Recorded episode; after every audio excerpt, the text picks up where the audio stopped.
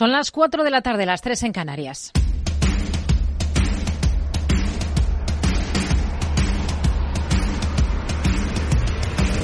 No decida lo que hará el mercado. No se salte las normas de su operativa. No se deje dominar por sus emociones. Mercado Abierto con Rocío Arbiza. Muy buenas tardes. El consenso del Banco Central Europeo es que es muy prematuro hablar de recortes de tipo. Son palabras de la presidenta del Banco Central Europeo, Christine Lagarde, después de que la entidad haya dejado, como saben, el precio del dinero sin cambios en el 4,5% por tercera reunión consecutiva en este primer encuentro de 2024. Se ha seguido el guion previsto y el organismo ha enfriado las expectativas de bajadas de tipos. Insisten de forma explícita en que las decisiones que tomen a futuro asegurarán niveles suficientemente restrictivos durante el tiempo necesario. Se muestra satisfecha Lagarde con la evolución que está teniendo el IPC, pero aún teme riesgos de subida, por ejemplo, por la tensión geopolítica en Oriente Medio, que pueda hacer avanzar los precios de la energía. Los riesgos para la inflación al alza incluyen el aumento de las tensiones geopolíticas, especialmente en Medio Oriente, lo que podría empujar los precios de la energía y del transporte en el corto plazo y obstaculizar el comercio mundial.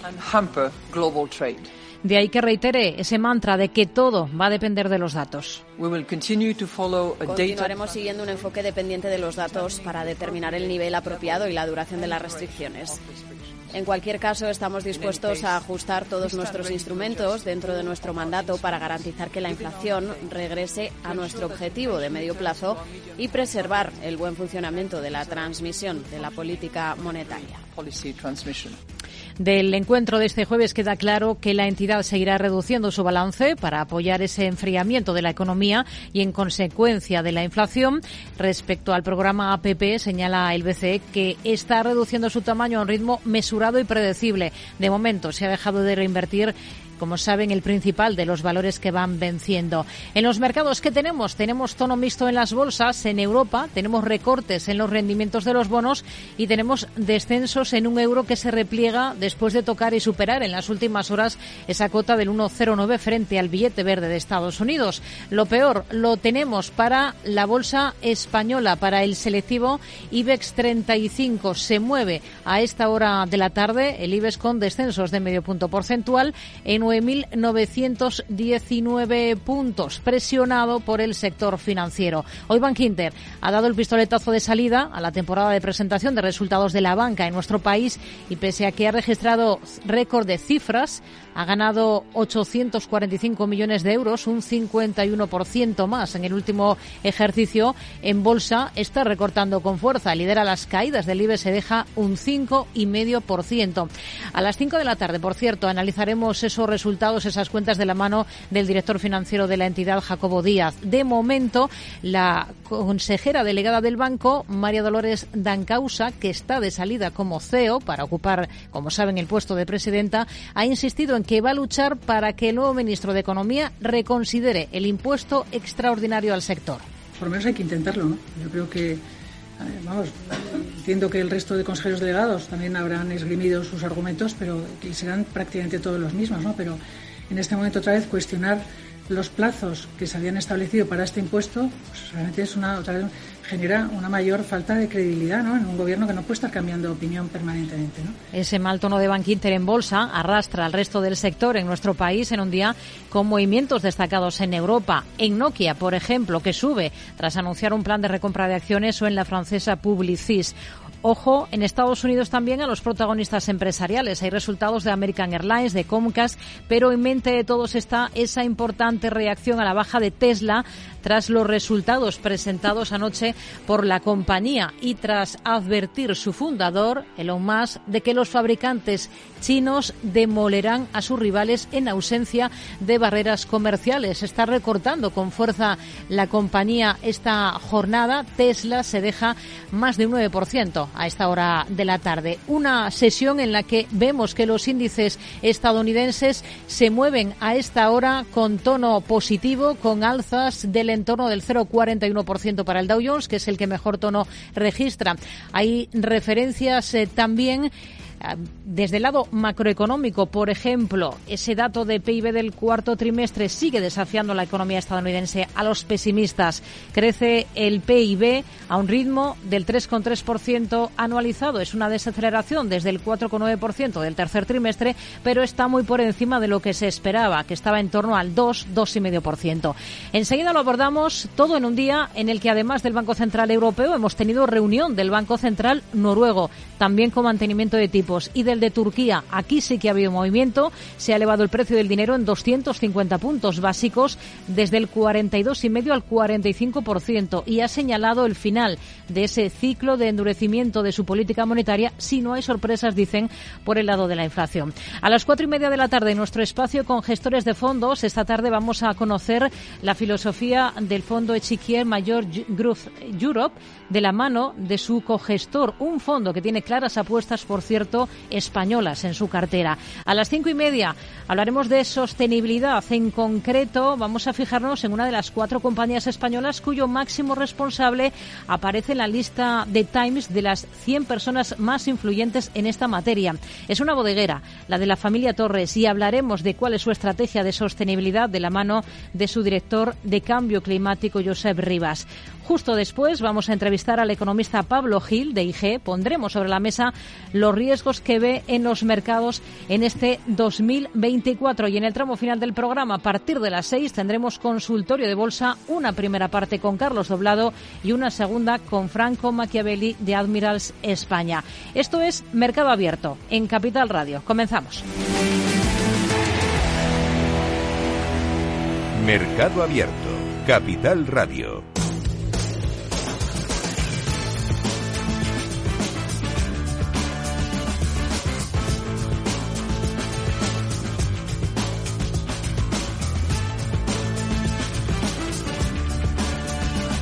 Comenzamos mirando a Estados Unidos. Tenemos alzas generalizadas para los índices allí, al otro lado del Atlántico, y tenemos referencias macro, como ese dato de que la economía estadounidense crece a un ritmo del 3,3% en el cuarto trimestre, mucho mejor de lo previsto. Lucía Martín, muy buenas tardes. Buenas tardes. Así lo recoge el dato preliminar, que ha quedado por encima del 2% que esperaba el consenso. No obstante, el dato se ha moderado con respecto al tercer trimestre, cuando el crecimiento había sido del 4,9%. Las peticiones de ayuda por desempleo alcanzan las 214.000, por encima también de lo esperado. Ya que los economistas esperaban 200.000 peticiones, la cifra de la semana previa se revisaba al alza hasta 189.000 frente a la estimación anterior de 187.000. El volumen de inventarios mayoristas repunta un 0,4% en diciembre. Y por su parte, la cifra de inventarios minoristas, sin contar la evolución del sector automovilístico, ha subido un 0,6%. El índice de evolución de los pedidos de bienes duraderos ha quedado sin cambios frente a la subida del 1,1% esperada y el dato de noviembre se ha revisado al alza del 5,4 al 5,5%. Resultados empresariales Comcast registra beneficios por encima de las expectativas. En concreto, un BPA ajustado de 84 centavos por acción por encima de los 79 previstos. En cuanto a los ingresos, han crecido un 2,3% y también han superado previsiones. Su presidente y CEO ha destacado que la compañía ha alcanzado destacados logros operativos y financieros tanto en 2023 como en el último trimestre. Los ingresos de Peacock, su servicio de streaming, han crecido un 57%. Resultados de Blackstone vuelve a beneficios en el cuarto trimestre del 23. El gestor de activos alternativos más grande del mundo ha presentado ganancias de 1.400 millones, 1,11 dólares por acción y por encima de la estimación promedio de 96 centavos. El aumento sorpresa pone fin a una racha de caídas trimestrales consecutivas que comenzaba a finales de 2022. El beneficio neto de la compañía por la venta de activos ha aumentado un 16% hasta superar los 400 millones. En cuanto a los activos bajo gestión de Blackstone, han superado el billón de dólares. Varapalo en bolsa en Humana presenta cifras y rebaja previsiones para este año. Ahora espera ganancias por acción para 2024 de 14,87 dólares o hasta 16 eh, dólares por título en términos ajustados, lo que queda muy por debajo de los más de 29 dólares que espera el consenso. Y es que la compañía espera que los mayores costes de Medicare Advantage, que han afectado ya las ganancias en el cuarto trimestre, persistan durante todo este año. Human ha registrado una pérdida de más de 490 millones de dólares, siete veces más que el año pasado. Más de un 11% está recortando en bolsa a esta hora de la tarde. American Airlines prevé beneficios para este año muy por encima de las estimaciones. Ya que la aerolínea se ve impulsada por la fuerte demanda de viajes internacionales. Espera que las ganancias ajustadas por acción queden entre 2,25 a 3,25 dólares en comparación con la estimación de los analistas de 2,25 dólares por título. American Airlines ha presentado una ganancia, eso sí, menor en el cuarto trimestre de 19 millones de dólares o 3 centavos por acción, muy por debajo de los 800 millones o 1,14 dólares por título del año pasado. Los ingresos han caído un 1%. Las autoridades detienen la expansión de la producción del Boeing MAX y amplían las inspecciones. La Administración Federal de Aviación ha informado a Boeing de que no va a conceder ninguna ampliación de producción del MAX, incluido ese 737 MAX 9, como consecuencia del incidente del pasado 5 de enero con un Alaska Airlines. Eh, la Federación también ha aprobado un proceso exhaustivo de inspección y mantenimiento que debe realizarse en cada uno de los 181 aviones de Boeing que están en tierra. Una vez eh, finalice con éxito, la aeronave será elegible para volver al servicio. Microsoft despide a 1.900 trabajadores, casi el 9% de su división de juegos tras la compra de Activision Blizzard. El director ejecutivo de Microsoft Gaming, Phil Spencer, ha dicho que los despidos son parte de un plan de ejecución más amplio y que van a reducir las áreas de superposición. El anuncio llega poco más de tres meses después de que Microsoft cerrara la adquisición de Activision. La SEC endurece sus reglas sobre las SPAC para proteger a los inversores. En concreto, ha aprobado la introducción de nuevas reglas y enmiendas para mejorar la transparencia y brindar mayor protección a los inversores en esas ofertas públicas iniciales en relación con las compañías de propósito especial de adquisición, las SPAC. Son los protagonistas de esta jornada en Estados Unidos. Tenemos esa caída en humana importante de más del 11%, Tesla con descensos de más del 9. Hoy Boeing también con un fuerte castigo por encima de los 5 puntos porcentuales, mientras que en el lado positivo también hay algunos valores disparados. Lumen Technologies, por ejemplo, más de un 22% a esta hora de la tarde. Tenemos a United Rentals con muy buen comportamiento, más de un 10% arriba. American Airlines, después de esos resultados, repunta por encima del 8%. Miramos a Estados Unidos con Celso Otero, gestor de fondos de Renta 4 Gestora. Celso, ¿qué tal? Muy buenas tardes. Hola, buenas tardes, gracias. Tono positivo en los índices en Estados Unidos, mucha macro sobre la mesa que analizar esta jornada. Por ejemplo, tenemos datos de construcción de viviendas, tenemos ese dato de paro semanal de cada jueves, datos de pedidos de bienes duraderos y, sobre todo, ese dato de PIB del cuarto trimestre en Estados Unidos que ha sido mucho mejor de lo esperado, ¿no? Sí, la verdad es que los datos que hemos conocido hoy han sido muy positivos, eh, sobre todo en la parte del PIB americano, que ha sorprendido muy por encima de lo que se estaba esperando, creciendo al 3,3% en este último trimestre del ejercicio y principalmente impulsado por un gasto del consumidor, bueno, aunque está impulsado por todas las áreas, pero lo sorprendente sobre todo es ese impulso del gasto del consumidor eh, en un entorno donde la inflación se ha visto más suavizada y que el consumidor ha gastado más, ¿no? Y se ha impulsado más el, dato de PIB. Al final son buenas noticias para, para los mercados y que sobre todo tiene la vista puesta en ese, en ese ajuste de tipos de interés que en una inflación en, eh, en línea con los objetivos del Banco Central pues es cuestión de tiempo que paulatinamente vayan reduciendo las tasas. Hmm. Si miramos a valores, hoy tenemos claros protagonistas. Uno de esos nombres es Tesla, el fabricante de vehículos eléctricos, después de los resultados que presentaba anoche al cierre del mercado y después de estas declaraciones de su fundador Elon Musk. Dice que sin barreras los fabricantes de automóviles chinos comerciales van a demoler a sus rivales globales. Vamos a escucharle. Las compañías de automóviles chinas son las más competitivas del mundo, entonces creo que tendrán un éxito significativo fuera de China dependiendo de qué tipo de aranceles o barreras comerciales se establezcan. Francamente, creo que si no se establecen barreras comerciales prácticamente demolerán a la mayoría de las demás empresas del mundo. Son extremadamente buenos. Bueno, ¿qué le parece? Hoy Tesla está recortando casi un 10% a esta hora. ¿Qué es lo que menos convence de esos números que ha presentado la compañía?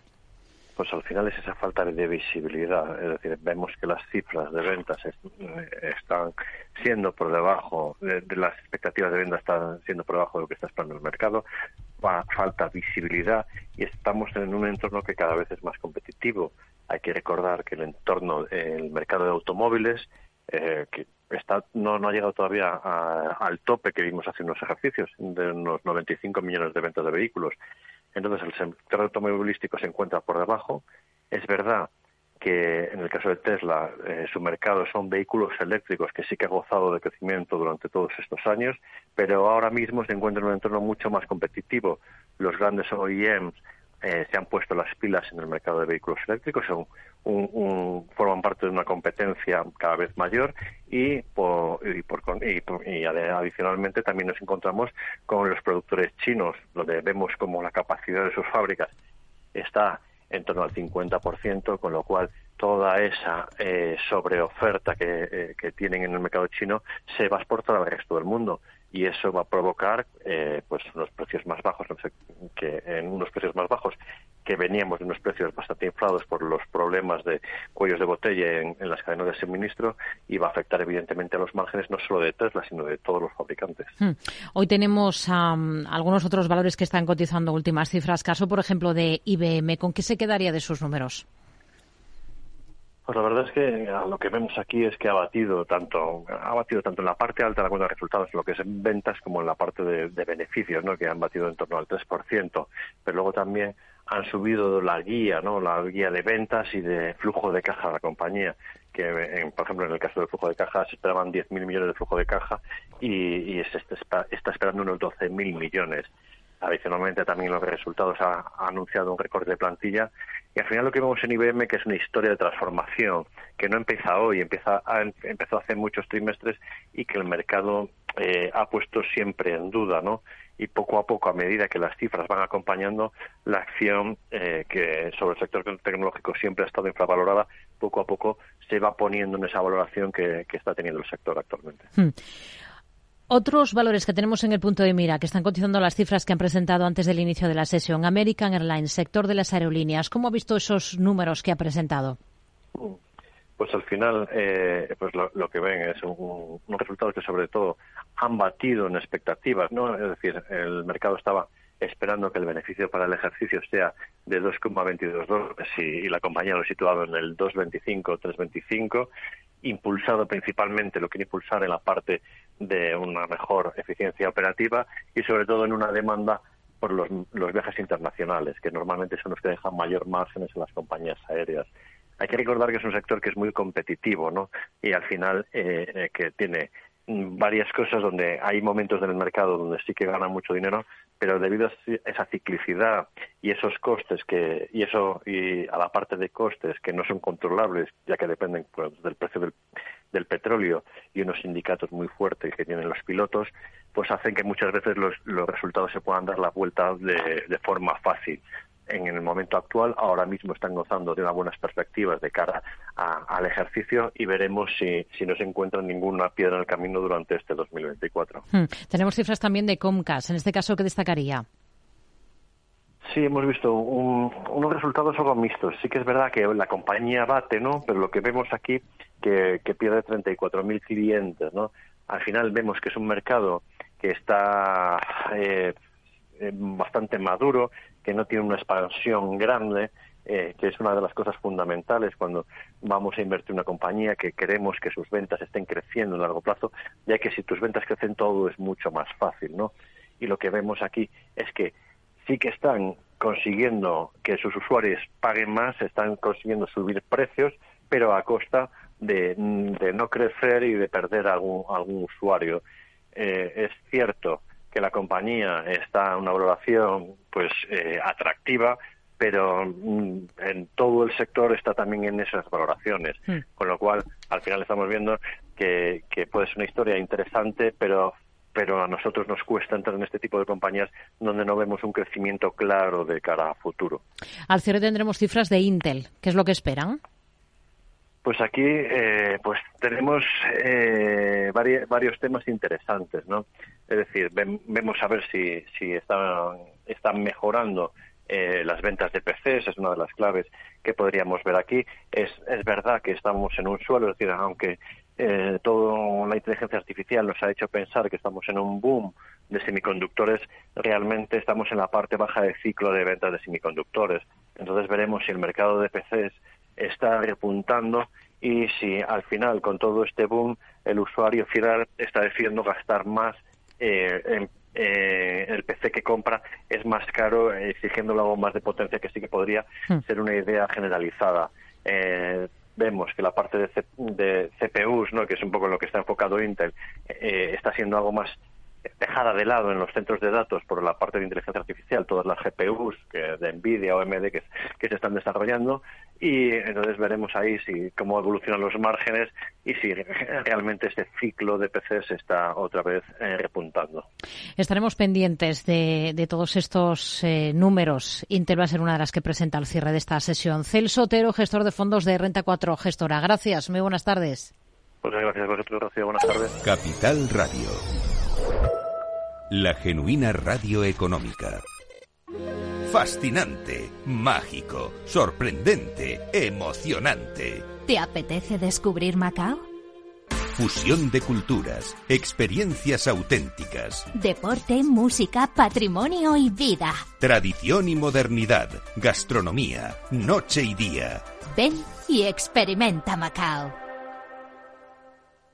Hey, asistente, busca cómo proteger mis ahorros de la inflación. Hay aproximadamente 19 millones de resultados. ¿Quieres que los lea? Buf, mejor que no. Puedes seguir buscando entre millones de contenidos, pero un asesoramiento de calidad solo te lo dará un especialista. En Renta 4 te ofrecemos un servicio de asesoramiento gratuito siempre que lo necesites. Entra en r4.com y descubre cómo te podemos ayudar. Renta 4 Banco. ¿Quieres más?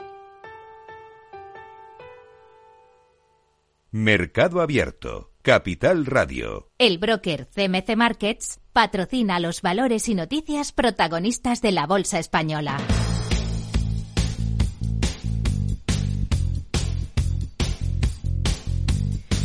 Una bolsa española que camina con recortes, con descensos para el IBEX del 0,55%. Está el selectivo en 9.918 puntos en una sesión con protagonismo para Bankinter y sus resultados. ¿Qué mensajes han dejado los responsables de la entidad, Laura Blanco? Hay que pelear porque lo reconsideren y no lo rediseñen. Palabras sobre el impuesto extraordinario a los bancos de la CEO de Bankinter, María Dolores Dancausa, en su última presentación de resultados. Dancausa asumirá la presidencia del banco en sustitución de Pedro Guerrero después de 13 años en el cargo de consejera delegada. En estos años, por cierto, el beneficio de Bankinter se ha multiplicado por 5,6. Ahora que se marcha del cargo de consejera delegada, insiste Dan Causa en que el impuesto extraordinario es injusto cuestionar los plazos que se habían establecido para este impuesto, pues realmente es una, otra genera una mayor falta de credibilidad ¿no? en un gobierno que no puede estar cambiando de opinión permanentemente. ¿no? Aparte de todo, perjudica a la banca, porque es que nos perjudica porque tenemos unas cargas que nosotros competimos con bancos que no tienen esas cargas dentro y fuera de España. O sea que realmente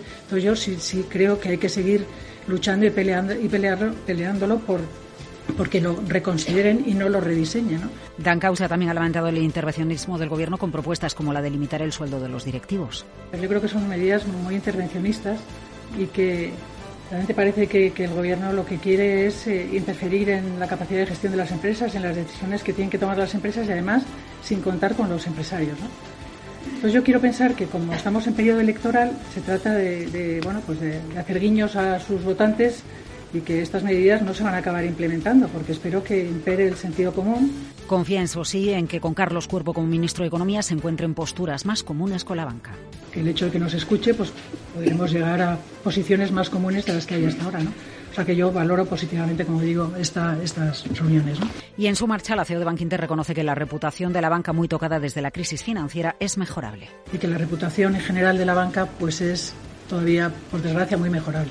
El futuro de Dan Causa sigue en Banquinter, sustituye a Pedro Guerrero en la presidencia y descarta cualquier acercamiento a la política. Tiene poca recompensa, dice literalmente. Tras muchas presentaciones ante periodistas, Dan Causa ha señalado que es una escuela a parecer aquí muy importante que todo responsable empresarial tendría que hacer. Declaraciones después de que la entidad haya firmado un récord histórico de ganancias en 2023. Alejandra Gómez, buenas tardes. Buenas tardes, así es. Banquinter se hace este ejercicio con ganancias de 845 millones de euros, un 51% más que en 2022, gracias a la buena evolución del negocio en todas las áreas y geografías en las que opera, aunque sus números se han quedado por debajo de las estimaciones del mercado en el cuarto trimestre del año. Además, el margen de intereses, que incluye casi todos los ingresos, ha alcanzado los 2.213 millones de euros, tras crecer un 44% interanual y tras incrementarse también un 22% en el último trimestre del año, hasta los 575 millones. María Dolores Dancausa, la consejera delegada de Bankinter, también se ha pronunciado en materia de morosidad y solvencia en la presentación de resultados. El ratio de morosidad se mantiene en unos niveles muy estables, realmente muy parecidos a los que teníamos antes de la crisis financiera en el año 2008 y hemos cerrado el año 2023 también con unos confortables niveles de, solvencia una morosidad controlada y que se ubica en el 2,1% en el grupo y en el 2,4% en España. Así, la buena evolución del negocio también le ha permitido mejorar a Bankinter su ROE, la rentabilidad de la entidad, hasta situarlo en el 17,1% en este ejercicio y frente al 12% de 2022, también récord, mientras que la radio de eficiencia mejora hasta el 37,3% y la cartera de créditos sube un 3,6% en el año. Santander Brasil lanza un programa de recompra de acciones para adquirir hasta 36,2 millones de papeles tipo units o certificados de depósitos ADR. Así, la filial del Banco Español ha indicado que el volumen de compra equivale al 1% del capital social. La Comisión Nacional del Mercado de Valores reitera que su prioridad es aclarar las cuentas de Grifols. Lo ha destacado así el presidente de la Comisión Nacional del Mercado de Valores, Rodrigo Buenaventura, en una entrevista con el diario Expansión, donde ha hecho hincapié que esclarecer una información la información financiera de la compañía es más urgente y lo que importa a los inversores y no la responsabilidad de Gotham City, pese a que desde el regulador han indicado que también están analizando el papel del fondo bajista en la caída de la farmacéutica en bolsa. Por cierto que la China Haier ha creado una filial para comprar ese 20% de Shanghai Raes a la española, a Grifols. Invesco reduce su participación en Robi por debajo del 1%. Sí, en concreto la reduce hasta el 0,79% en el capital social de los laboratorios farmacéuticos. El valor actual de la posición de la gestora de inversiones en Robi está compuesta por más de 428.300 acciones y se sitúa cerca de los 27,4 millones de euros. La Junta del ECNOR respalda la venta de Nerfin por 1.800 millones. El órgano ha aprobado el movimiento de venta del 100% de su filial a la hidroeléctrica estatal noruega Statkraft y lo ha hecho en su Junta General Extraordinaria de Accionistas con el 99,9% del capital social presente y a favor. La plataforma renovable de Nerfin incluye 1.500 megavatios en operación y construcción y una cartera de proyectos en diferentes estados de desarrollo. Son algunos de los protagonistas de la jornada. También tenemos en el punto de mira a Amper que va a abrir un en 2026 una nueva planta en La Coruña de componentes de baterías. El broker CMC Markets ha patrocinado los valores y noticias protagonistas de la Bolsa Española protagonistas en la Bolsa Española a los que nos acercamos ahora de la mano de Víctor Peiro, director de análisis de GBC Gaesco. ¿Qué tal? Muy buenas tardes. Bueno, tenemos a, en el punto de mira a, algunas eh, compañías protagonistas, Víctor, eh, pero sobre todo estamos pensando, estamos pendientes de esas valoraciones ¿no? que se están haciendo de lo que ha dado de sí esta primera reunión de tipos del Banco Central Europeo este ejercicio, sin ningún tipo de sorpresa y sin novedades, ¿no? Bueno, efectivamente, los bancos ahora lo que tienen que hacer es enfriar un poquito las perspectivas que, con las que terminó el año pasado, que eran demasiado agresivas en el sentido de que bueno pues ya mucha gente esperaba que los tipos bajaran incluso en, en marzo. Y bueno están jugando un poco su papel no lo que hay que ver es pues eh, bueno también en el dato de inflación que se ha conocido pues es más alto de lo que se esperaba.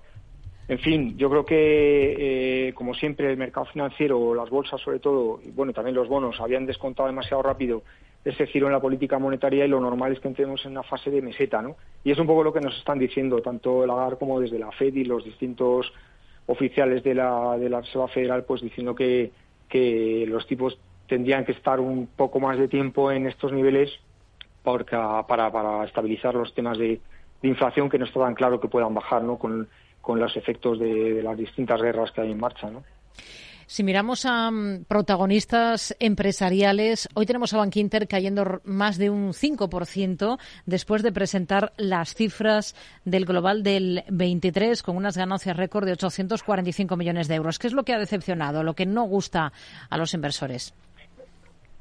Bueno, los resultados han estado un poquito por debajo de lo que de lo que se esperaba en la parte de beneficio neto. La verdad es que la parte del, del margen financiero, que es un poco donde hay que poner ahora la atención, yo creo que sí que han estado más o menos en, lo que se esperaba, ¿no? Hay que tener en cuenta que, bueno, pues que la, repreciación famosa de los de los activos, pues eh, ya ha parado un poco, ¿no? Con, con, con el giro que ha dado el, el, el, Euribor a 12 meses, ¿no? Y vemos un poco, pues también este reflejo de lo que hablábamos también para los mercados, ¿no? Al final, pues mm, el tema de inversión fácil de este año es decir que como los tipos de interés van a bajar, pues los bancos lo van a hacer mal, ¿no?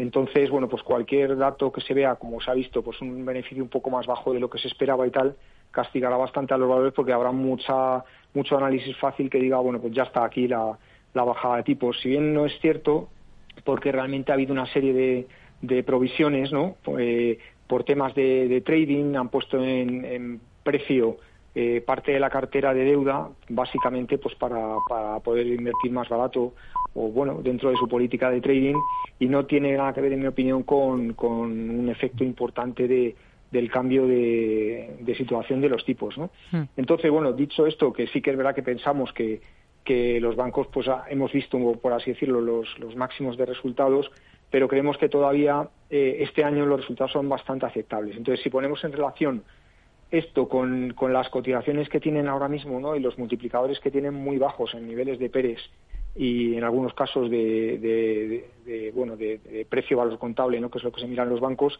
están muy baratos. ¿no? Entonces, pues a lo mejor eh, invertir ahora en estas caídas, pues aunque sea a corto plazo, ¿no? para hacer alguna operación de, de ganancia de trading pues es, eh, puede ser atractivo, ¿no? Hmm. Aunque a, medio plazo sí que es verdad que se vayan a ver afectados, pero yo creo que ahora mismo lo, ya lo descuenta el precio en sobremanera, ¿no? Escenario para IAG, con esa investigación formal abierta por parte de la Comisión Europea para analizar la compra de Europa por posibles problemas de competencia. Bueno, eh, al final esto, de, aunque sea una digan que es una investigación especial y todo eso, pues al final no deja de ser lo normal en una compra de una gran empresa de un sector a otra empresa del sector donde bueno pues es un, al final es un oligopolio las empresas nacionales son las que son es lo normal no yo creo que al final esto se terminará pues como siempre con una serie de condiciones no que tenga que vender pues una serie de slots o posiciones en aeropuertos o tal y, ya está y saldrá para adelante no yo creo que al final, bueno, pues eh, todas las empresas de todas las aerolíneas, eh, en principio, yo creo que todavía tienen unos meses buenos de, de, actividad. Es verdad que lo están haciendo mucho mejor las, las empresas de bajo coste, ¿no? Ryanair, eh, Wizz Air, están en Europa, que las grandes, pero en principio nosotros potencial para, para IAG lo, lo seguimos viendo, ¿no? Hmm. Hablando de, valores ligados al turismo, esta semana se, está celebrando eh, la Feria Internacional de Fitur. Em, entre Amadeus, Meliá, todos estos cotizados del sector turístico españoles, ¿cuáles convence más a ustedes? Bueno, nosotros Meliá nos gusta porque creemos que además pues, puede hacer alguna, operación de reducción de activos, eh, virar un poco, bueno, no, es que vire el mercado, pero que, meta un poquito más de, activos en gestión y tal. Esa nos gusta y nos gusta también, eh, bueno, y aparte porque en todo este proceso de, digitalización que han tenido las compañías, unido a, la fortaleza del turismo, pues la verdad que se ha avanzado mucho en una gestión muy buena de, los precios, ¿no? Entonces, al, final, aunque tengan alguna mes que vaya más flojo, pues pueden adaptar rápidamente los precios y para mantener la ocupación y, viceversa, ¿no? Cuando haya mucha demanda, pues subir los precios. Son entregas mucho más flexibles que lo que eran hace, hace bastantes años, con una proporción de reservas directas que ya no dependen tanto de las agencias de viajes eh, importante y por lo tanto, bueno, y, eh, nos gusta bastante. Y luego también nos gusta eDreams, ¿no? Que también al final pues eh, es una compañía que está haciéndolo muy bien en la parte esta de del producto premium que tiene, con unos ingresos recurrentes importantes y, el, y luego pues las reservas que siguen siguen fuertes. ¿no? Hmm. Una cosa más, Acerinos, está en positivo esta jornada. Mañana abona su primer dividendo de 0,31 euros brutos por acción tras lanzar su nuevo plan. ¿Qué visión tienen ahora para un valor como este?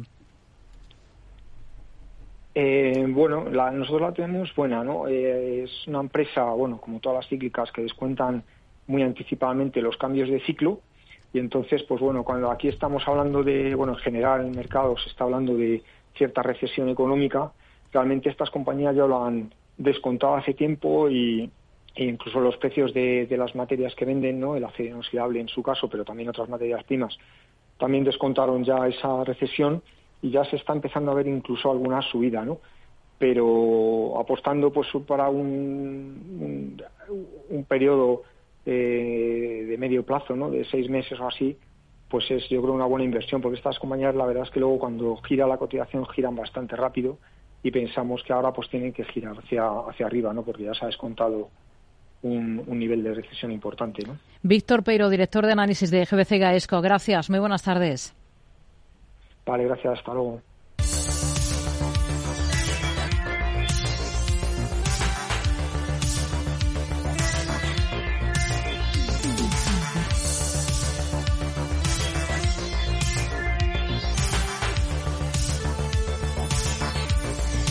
Miramos al resto de plazas europeas en esta jornada en la que tenemos recortes en la bolsa española. En el resto de índices está muy plano, ligeramente negativo el DAX alemán, apenas se deja un 0,02%, completamente plano la bolsa de Londres, el FT100, mientras que en París tenemos descensos para el selectivo CAC 40 de apenas el 0,07%. Vamos a ver qué títulos destacan esta jornada en Europa. Alejandra Gómez. Este jueves comenzamos mirando al sector financiero porque el mayor banco de Reino Unido, Lloyd, según información de Reuters, va a eliminar alrededor de 1.600 puestos de trabajo en sus redes sucursales. También destaca WPP, el grupo publicitario más grande del mundo, tras anunciar que va a fusionar sus dos mayores agencias de comunicación, Gillan Nontol y BCW, para impulsar su eficiencia. También sabemos en el sector que Publicis va a destinar 300 millones de euros en los próximos tres años para impulsar la inteligencia artificial dentro de su compañía. Todo ello mientras en los Países Bajos el director general de ASML destaca que Europa no alcanzará su objetivo de aumentar su participación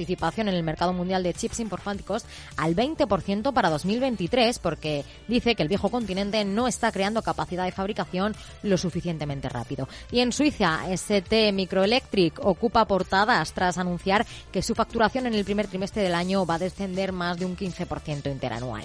Ya en Alemania nos movemos al sector textil porque Adidas ocupa portadas después de que el mercado prevea buenos resultados anuales para la compañía, unos datos que conoceremos en el mes de marzo. En el norte del continente destaca la finlandesa Nokia porque anuncia unos resultados de 2023 con unas ganancias de un 84,3% menos y un beneficio atribuido neto de 665 millones de euros. Además, la compañía ha anunciado este jueves un programa de recompra de acciones por valor de hasta 600 millones de euros. Y en Suecia, el grupo de ingeniería Sandvik planea eliminar alrededor de 1.100 puestos de trabajo como parte de una campaña para ahorrar costes y lo hace tras reportar ganancias ajustadas del cuarto trimestre justo por debajo de expectativas. En otro orden de cosas, en Francia, Total Energy y Sicorio consiguen un contrato de 1,34 gigavatios de energía eólica en New Jersey y de electricidad renovable para los 20 próximos años. Además, tenemos en el punto de mira Airbus porque abre en la ciudad china de Chengdu un centro de servicios de ciclo de vida de aviones construido con una inversión total de cerca de 700 millones de euros y con el objetivo de mejorar la tasa de reciclaje de componentes y materiales de aeronaves. Ya en Irlanda, Ryanair ve con buenos ojos la decisión de los reguladores estadounidenses de congelar los aumentos de la producción del Ban 737 MAX de Boeing. Son algunos de los protagonistas de esta jornada en Europa. Nos vamos a acercar a algunos de ellos con Xavier Brun, responsable de renta variable europea de TREAS Management. Hola Xavier, muy buenas tardes. Hola, muy buenas tardes. Bueno, es un día con una cita clara, importante, con el Banco Central Europeo eh, sin muchas novedades, ¿no? ¿Con qué sensación, con qué idea se ha quedado después de escuchar a Lagarde? Pues la verdad es que, como bien dices, sin mucha información, ha sido una reunión de tránsito puramente. Ha dado el mismo mensaje que no bajará tipos, pero que lo hará. Eh, el problema aquí es saber cuándo. Eh, nosotros al final lo que hemos hecho es un estudio y es que si la inflación mensual fuese igual a la del último año, al final en abril estaríamos en una inflación del 2% y eso le permitiría bajar tipos de interés. ¿Y qué lo impide? El salario. Y justamente es lo que ha hablado hoy eh, Lagarde. Dice que todavía falta el 40% de revisión en los salarios y si esto no presiona mucho la baja, pues quizá podríamos ver, eh, bajadas en abril o como muy tardar en junio. Nosotros pensamos que serán fuertes. Hmm. El mensaje ha sido un poco mm, de tránsito. Hoy tenemos algunos mm, valores eh, mm, con movimientos muy claros en las plazas europeas. Nokia es uno de los protagonistas, sin duda, tras sus cifras y tras ese anuncio de recompra de acciones por hasta 600 millones de euros en dos años. ¿Le convence?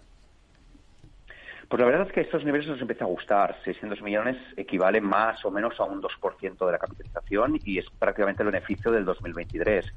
Al final, Nokia ya ha pasado su vía crucis en estos últimos cuatro o cinco años, que se quedó un poco rezagada en sus antenas de 5G, donde todo el mundo, pues como Ericsson o Huawei las tenían, ellos les costó. El mensaje de hoy es tranquilizador, porque lo que está diciendo es que ya no necesitan invertir tanto para alcanzar ese nivel de calidad pero que el problema son sus clientes y es que el despliegue 5G no es tan rápido ni tan elevado como al principio esperaban. Dicen que el 2024 se recuperará, así que nosotros estamos cautelosos y veremos un poco si ese 2024 se recupera. De hacerlo, sería una atractiva inversión. Hmm. Hoy tenemos muy buen comportamiento en Publicis, en la bolsa francesa. ¿Qué le parece esa estrategia de destinar 300 millones durante los próximos tres años para impulsar su apuesta por la inteligencia artificial como centro de la transformación de la empresa? Pues la verdad que dice mucho, ¿no? Porque al final no es únicamente la, compañía, sino un poco el sector.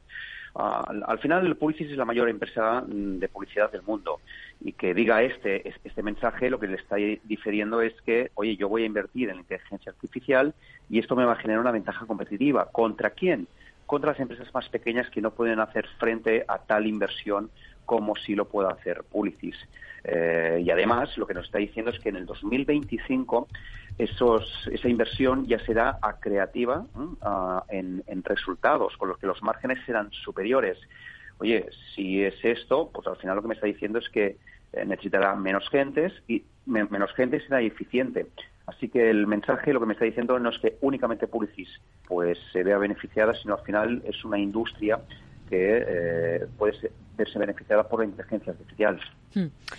En el punto de mira tenemos a, al sector de semiconductores. Parece que estamos viendo perspectivas muy diferentes aquí en Europa. Por un lado, en un extremo estaría SML, en el extremo positivo, y por otro, ST Microelectronics, ¿no?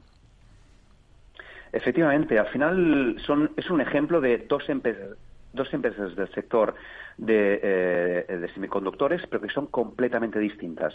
ASML lo que te hace es, la, es máquinas para poder hacer chips. Es la única empresa del mundo para poder hacer, eh, que tiene máquinas para poder hacer chips muy pequeños. ¿Y qué te está diciendo?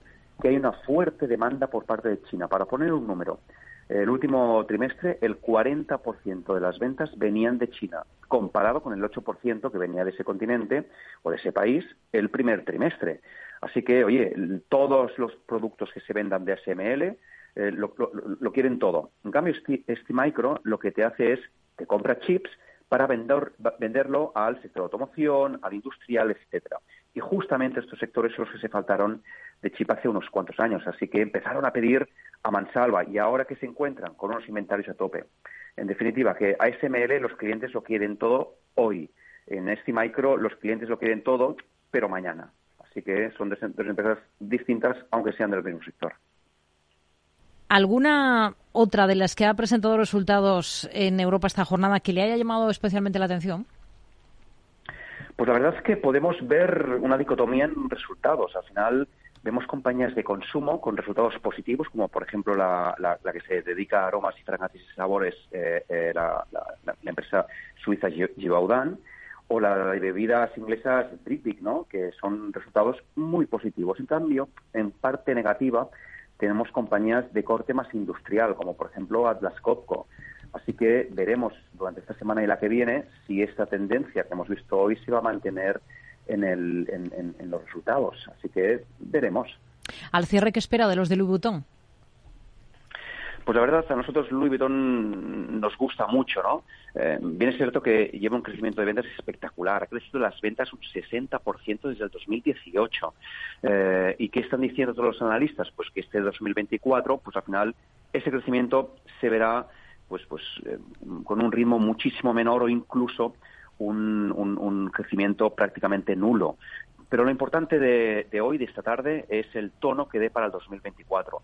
Eh, que si miramos el comportamiento en bolsa, pues se prevé que sea negativo, porque ha bajado un 30% desde máximos. No obstante, hoy día, ahora mismo, Louis Vuitton cotiza a un múltiplo per forward de 17 veces. Si realmente el resultado que presente esta tarde hace que mañana bajen más las acciones, pues nosotros estaríamos pues del lado eh, eh, comprador. Incrementaríamos seguramente más nuestra posición en, la compañía de lujo. Xavier Brun, responsable de renta variable europea de TREA Asset Management. Gracias. Muy buenas tardes. Adiós, muy buenas tardes. Diez años contigo. Capital Radio.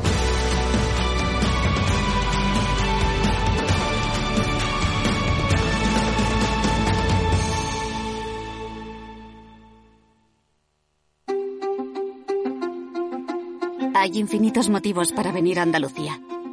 Pero hay uno que siempre hace volver.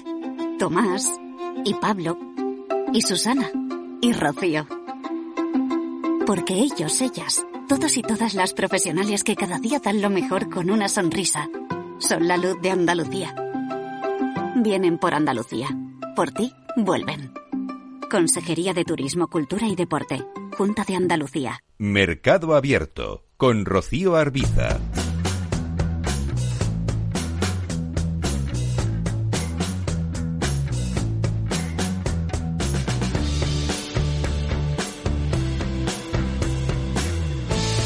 Ya saben que cada semana a esta hora nos acercamos a la gestión de un fondo por dentro. Esta tarde vamos a observar en detalle cómo seleccionan valores, cómo controlan el riesgo y en qué compañías se encuentran ahora mayor potencial los gestores del fondo Echiquier Mayor Growth Europe. Alejandra Gómez.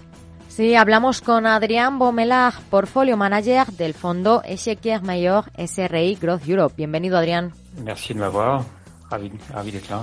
Mantienen un perfil defensivo en este comienzo de 2024. ¿Por qué? ¿Esperan peor desempeño macro que en el último ejercicio? Euh, alors, on a une, une position euh, relativement Tenemos una posición relativamente defensiva desde hace unos 18 meses, con nuestra posición de crecimiento visible, que son los compounders o acumuladores de valor que representan aproximadamente el 76% de nuestro fondo.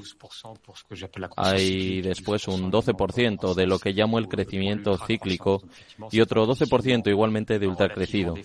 Se trata de un posicionamiento relativamente defensivo. Hace dos años estábamos en el 65% de crecimiento visible, con un poco más de crecimiento cíclico y un poco más de ultracrecimiento. Una de las razones de este sesgo defensivo es una visión macro, que en última instancia es bastante prudente. No negativa, pero sí bastante prudente. Estamos en una fase de desaceleración económica. No creo que vayamos a ver un aterrizaje brusco como algunos predicen. Creo que vamos a ver una relajación monetaria pronto porque la inflación está cayendo y al mismo tiempo tenemos una desaceleración económica que es manejable. Pero en este contexto preferimos tener un posicionamiento más bien defensivo y la beta del fondo se sitúa ligeramente por debajo de uno. Es un fondo centrado en valores de crecimiento. ¿En qué tipo de sectores se están centrando si lo que esperan es una ralentización, aunque sea moderada, del crecimiento? El fondo es un fondo de crecimiento y calidad, pero es más calidad que de crecimiento. Me explico. Los factores que considero más determinantes para la rentabilidad no son tanto el crecimiento.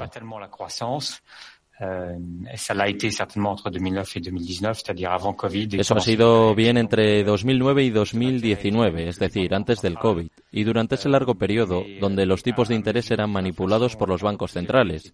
Pero a medida que la inflación ha sido más elevada y con los tipos de interés más altos que antes del COVID, nos concentramos más en la calidad, más que en el crecimiento. Eh, Se trata también de un fondo con sello ISR que nos lleva a una construcción más bien de calidad-crecimiento, más que una construcción sobre valores value. En este contexto, de hecho, el fondo prescinde de una serie de sectores, como por ejemplo la energía o los materiales, como el cemento, por ejemplo, como el petróleo. también prescinde igualmente de sectores donde no hay liderazgo, porque el fondo es un fondo en el que buscamos líderes capaces de crecer, independientemente del ciclo empresas que tengan el control sobre su evolución. Y esto hace que haya un buen número de sectores donde no encontramos estos atributos.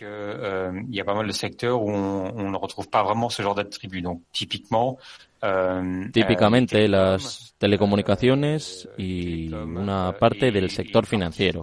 Son sectores donde no vamos a invertir tanto porque no podemos encontrar esos atributos que nos gustan. Calidad, crecimiento, liderazgo e ISR.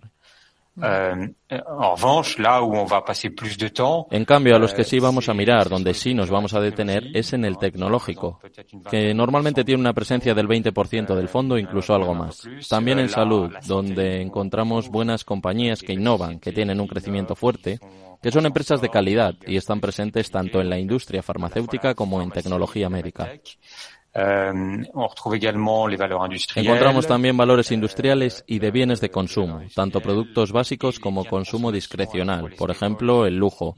Es un fondo que efectivamente es bastante característico, con una posición fuerte en tecnología, en farmacia y en tecnología médica, así como valores industriales y en valores de consumo, infraponderado en el sector financiero y al margen totalmente de energía, telecomunicaciones o diversas materias primas como el acero, el cemento o la minería.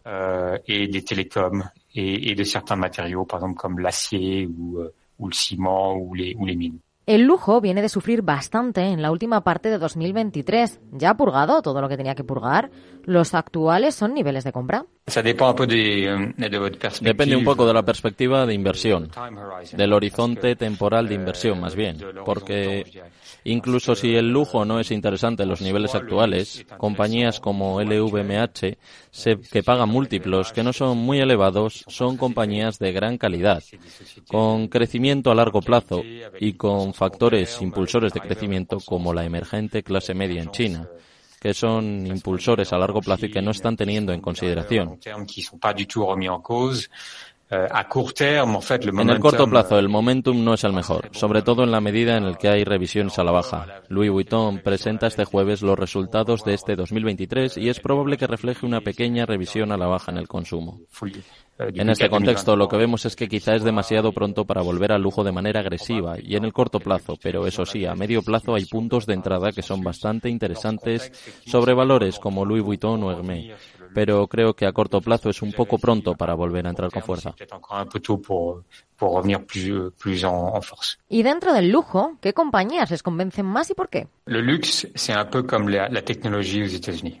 El lujo es un poco como la tecnología en Estados Unidos. Es el sector crecimiento-calidad en Europa, que se compara totalmente con las FANG americanas y tienen ese parecido en el sentido en que son realmente los ganadores que se hacen con todo. En este contexto, lo que es importante para lujo es comprar las marcas más destacadas, donde el deseo por la marca es más fuerte y donde el crecimiento y la ejecución es el mejor. Así, Louis Vuitton, Hermès y Richemont son valores muy interesantes Considero que valores como Kering o Burberry son, lo son mucho menos. Y por tanto me concentro en marcas como Hermès y Richemont. Richemont es líder de la joyería, mientras que Hermès en el superlujo. Tiene marcas increíbles y es una marca impresionante. Después Louis Vuitton tiene una muy buena ejecución y un portfolio de marcas increíble. De hecho es la única compañía que tiene dos grandes marcas mundiales a la vez, que son Christian Dior y Louis, Louis Vuitton por lo que mis tres grandes valores en el lujo son Richemont, Hermès y Louis Vuitton. A la fois Christian Dior euh, et, et, Louis Vuitton. Donc voilà, moi c'est les, mes trois, trois belles valeurs dans le luxe, c'est Richemont, euh, Richemont, Hermès et, euh, et LVMH.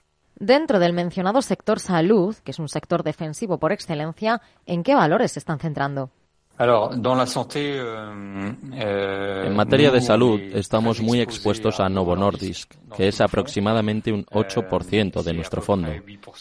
Es una compañía que ha sido capaz de generar crecimiento durante muchos años, en más de un 10%, y probablemente lo haga más eh, de un 20% a partir de este mismo 2024.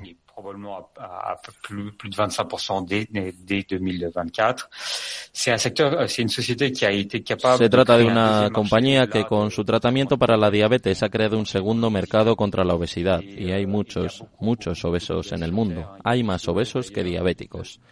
Y hay dos empresas en el mundo que se reparten este mercado en la actualidad. Tenemos a Novo Nordisk en Dinamarca y a Eli Lilly en Estados Unidos. Entonces, Novo Nordisk hace mucho tiempo que el valor que más pesa en el fondo y no hay razones para pensar en cambiar esta postura. Nos gusta mucho también AstraZeneca, que es el líder mundial de la oncología y que tiene una ejecución actualmente increíble, muy bien dirigida por Pascal Soriot y que tiene un gran pipeline en oncología y también en enfermedades respiratorias. Esta es una segunda gran posición y la tercera posición en salud. Una tercera posición que nos gusta mucho es Siemens Health Fitness, que es el líder mundial de imagen médica y de radioterapia. El líder mundial de la imagería médica y de la radioterapia ¿Tienen alguna compañía española en cartera? Tenemos compañías españolas. En concreto, tenemos Amadeus, de software, que está activo en varios mercados. El centro de su negocio es la distribución de billetes de avión por Internet. Se trata de una compañía de tecnología que pone en relación a las aerolíneas con las agencias de viaje y que trabaja con todas las compañías aéreas del mundo. Es una compañía que es verdaderamente líder en su sector, con las mejores marcas y la mejor tecnología del mercado. Et qui met tout, tout l'inventaire de, de, toutes les compagnies aériennes du monde sont là. C'est une société qui euh, Además, ha desarrollado un segundo mercado de forma muy positiva, que tiene toda la logística para la gestión del onboarding de los pasajeros en el aeropuerto. En general, toda esta tecnología en los aeropuertos pasa por el negocio Amadeus. Très, très positive, euh, c'est le, euh, le Airport IT, c'est-à-dire tous les logiciels euh, pour la gestion de l'onboarding des, des, passagers euh, euh, à l'aéroport. Et, et, en général, historiquement, c'était fait sur de la vieille technologie. De plus en plus, les aéroports passe sur la tecnología de Amadeus y el dernier segment qu'ils ont développé en fait c'est Mientras que el último sector que han desarrollado es el hotelero, es decir, sistemas de reserva hotelera y la gestión de hoteles en particular. Es un nuevo mercado en el que tiene actualmente muy buenos clientes como Intercontinental o Marriott y que supone relaciones de crecimiento muy fuertes para el futuro. Por ello, el fondo tiene una fuerte exposición. Es una compañía en la que creemos mucho.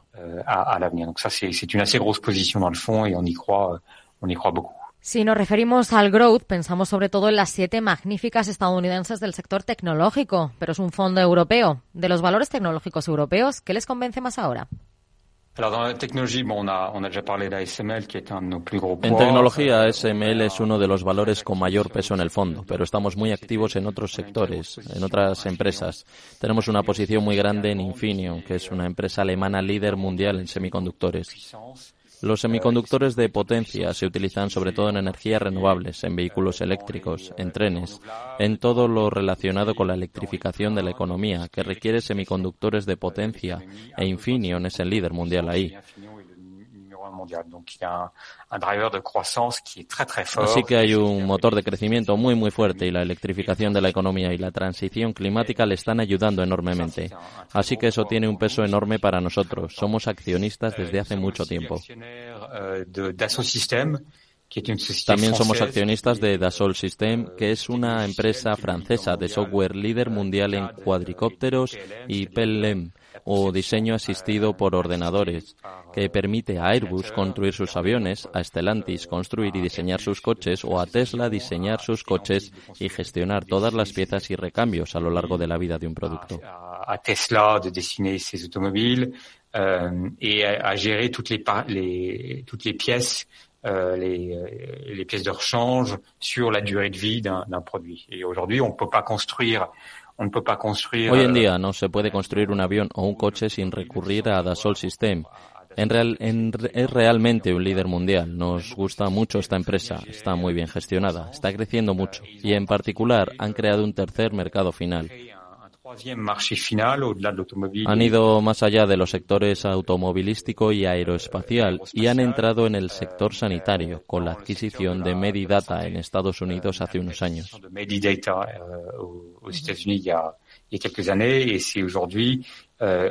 Hoy es uno de los principales líderes en el diseño de moléculas y la gestión de ensayos clínicos y creemos que seguirán creciendo durante muchos años. Así que esta también es una posición muy, muy importante para nosotros. Pues con ello nos quedamos. Adrián Bomelag, portfolio manager del fondo Echequier Mayor SRI Growth Europe. Gracias por atendernos. Merci a vous. Bonne journée. Au revoir. Mercado Abierto con Rocío Arbiza.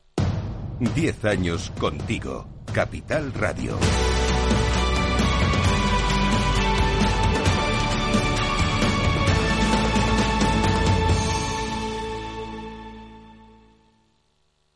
Lauri, decidido. La despedida la hacemos en Gandía. Prepara el bikini. Lauri, que en Gandía vive el ex de Jesse. Que nos vamos a Málaga. Lauri, que no. Que dan mal tiempo. A Bilbao. Pinchos y party. Lauri, una cosita. Que al final es despedida conjunta. Te hago administradora del grupo que no puedo más. En Renfe tenemos más de 1500 destinos para que siempre puedas llegar a donde quieras llegar nadie te da más. No todos los trenes son como Renfe. Renfe, tu tren. No sé qué pasa, no arranca. Se está inundando todo el garaje. Es mi hija, necesita un médico. En estos momentos, ¿qué seguro elegirías? Elige Mafre, el mejor servicio 24-7 en acción. Y con las ventajas de tener todos tus seguros, coche, hogar, salud, empresa y vida, en la misma compañía. Mafre, la aseguradora de más confianza en España. ¿Te interesa la bolsa? Invierte en acciones y fondos cotizados sin comisiones hasta 100.000 euros al mes. ¿Has oído bien? Sin comisiones. Más de 550.000 clientes ya confían en XTB. Abre tu cuenta totalmente online. Un broker, muchas posibilidades. xtb.com. A partir de 100.000 euros al mes, comisión del 0,2%, mínimo 10 euros. Invertir implica riesgos. Capital Radio. Siente la economía.